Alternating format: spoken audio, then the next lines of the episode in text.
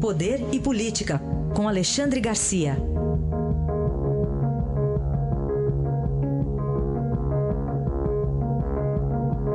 Alexandre, bom dia. Bom dia, Raíssa. Bom dia, Carolina. Bom dia. Presidente Bolsonaro de volta a Brasília e de cara tem um, uma crise aí envolvendo o ministro Bebiano, que ele diz que mentiu, Alexandre. Pois é, de cara, né? Ao chegar aqui. Aliás, ele está com uma cara muito boa. Falei com ele ontem, está com uma excelente aparência, né? É, rindo muito, mas eu confessei que quebrei a cara ao anunciar aqui no Eldorado que estava é, sem alta marcada. Agora ele admite que é invenção dele, né? Essa antecipação de alta. Né? Doido para sair. Eu já, eu já fiz isso. Depois de uma cirurgia, o médico me disse: amanhã você sai. E eu saí por conta própria e o médico não queria me largar. Mas, enfim, chegou aqui com essa crise, o, o filho dele, vereador do Rio de Janeiro, Carlos Bolsonaro, desmentindo um ministro, ninguém menos que o secretário-geral da Presidência da República, o ministro Bebiano, né, Gustavo Bebiano, que disse ter falado três vezes com o presidente nessa questão aí da acusação de ele estar por trás desse laranjal lá de Pernambuco, né, de, de deputada recebendo dinheiro de campanha só pro forma, para depois repassar o dinheiro, mas eh, e, e o, o, Carlos Bolsonaro está mentindo, né, com todas as com todas as letras, diz que é mentira do, do, do ministro. O presidente ainda retuitou o, o, o tweet do, do, filho, ou seja, apoiou o filho, uh, mostrou que realmente era mentira, que uh, não havia falado com o presidente, o, o ministro Bebiano. Uh, e como filho não se demite, vai, vai, e nem poderia, né, como vereador e nem como filho, quem vai ter que cair fora vai ser o Bebiano. Nessa altura, o presidente já, já disse que ele voltaria às origens, né?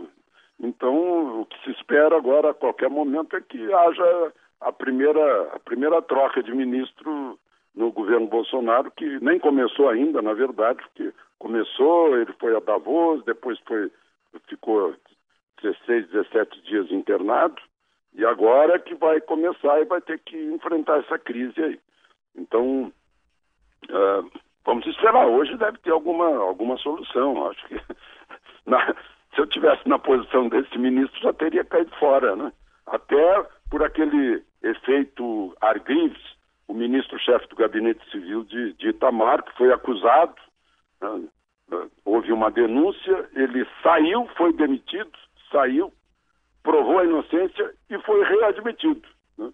Então, se o Bebiano der uma olhada para trás e, e, e tomar esse bom exemplo, ele faz a mesma coisa. Alexandre, mas é, tem uma, uma estratégia aí que as pessoas não estão entendendo. Por que, que o presidente não, não demitiu ele logo de vez, em vez de retuitar o filho ou, ou, ou de acabar fritando né, um ministro em praça pública? Pois é, na verdade foi isso, está tá fritando. Parece que está achando graça disso. Ontem, no, na, na, na, a breve impressão que eu tive dele é que ele está cheio de bom humor, que ele não está com uma crise na mão, está tá muito satisfeito de ter deixado o hospital e, e certamente vai dar um prazo para o Bebiano tomar a iniciativa de sair. Né? Talvez até para não, não criar problemas dentro do, do partido, porque um presidente é uma pessoa que depende de, de votos dentro da Câmara, dentro do Senado, e, e tem que avaliar isso. Né? Talvez seja esse tempo que ele está querendo, ele mal chegou, né? hoje vai ter a oportunidade de conversar mais com, com seus ministros e conselheiros. Bom, e a PEC da Bengala, hein? Ela, ela pode ser revogada? Como é que ficaria o, o Supremo Olha, com a configuração? É, é, só contar uma historinha para as pessoas entenderem, né? Foi a deputada Bia Kiss, que é, que é, faz parte da bancada que apoia Bolsonaro, né? apoiou na campanha eleitoral. Ela mesma foi apoiada pelo general Heleno, né? que recomendava o voto nela.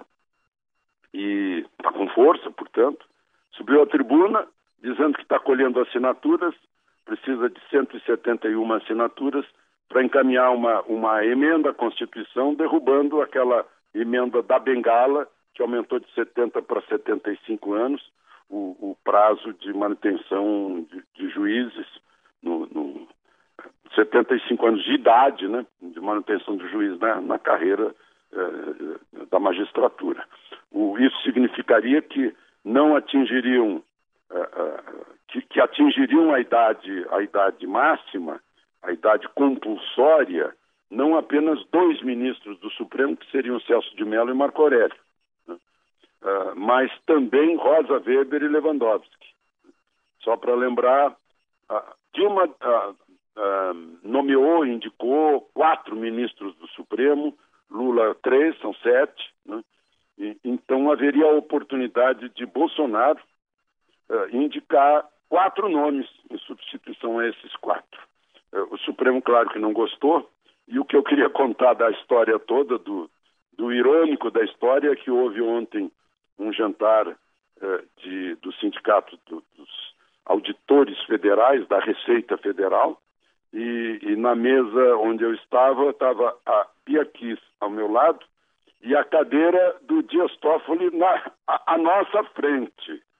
E o Dias Toffoli passou o tempo todo em pé, conversando, tirando fotografia, não sentou e de repente desapareceu. Né? E a Bia Kiss, claro, disse, evitou uma briga.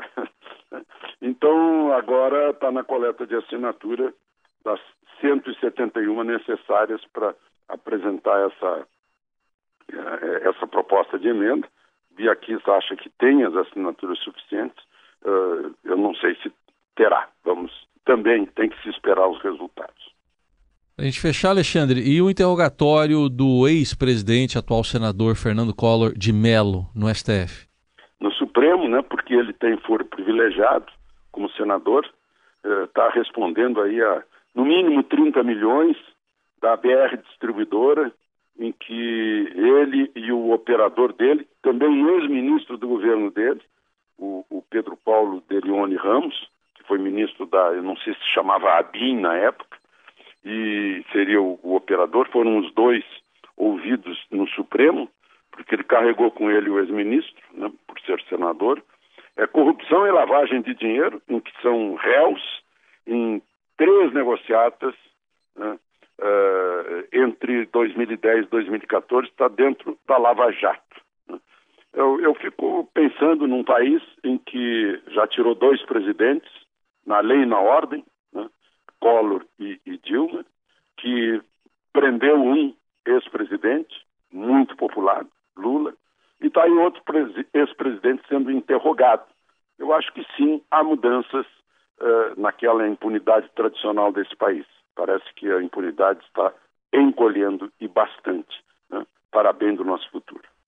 Aí, o Pedro Paulo, que foi ministro, na época era Assuntos Estratégicos, era o nome lá da. Secretaria de Assuntos Estratégicos. Isso, é. É. Está aí, é, é, é, verdade. É isso aí. Este foi Alexandre Garcia, que volta amanhã ao Jornal Eldorado com mais análise política. Obrigado, até amanhã, Alexandre. Até amanhã.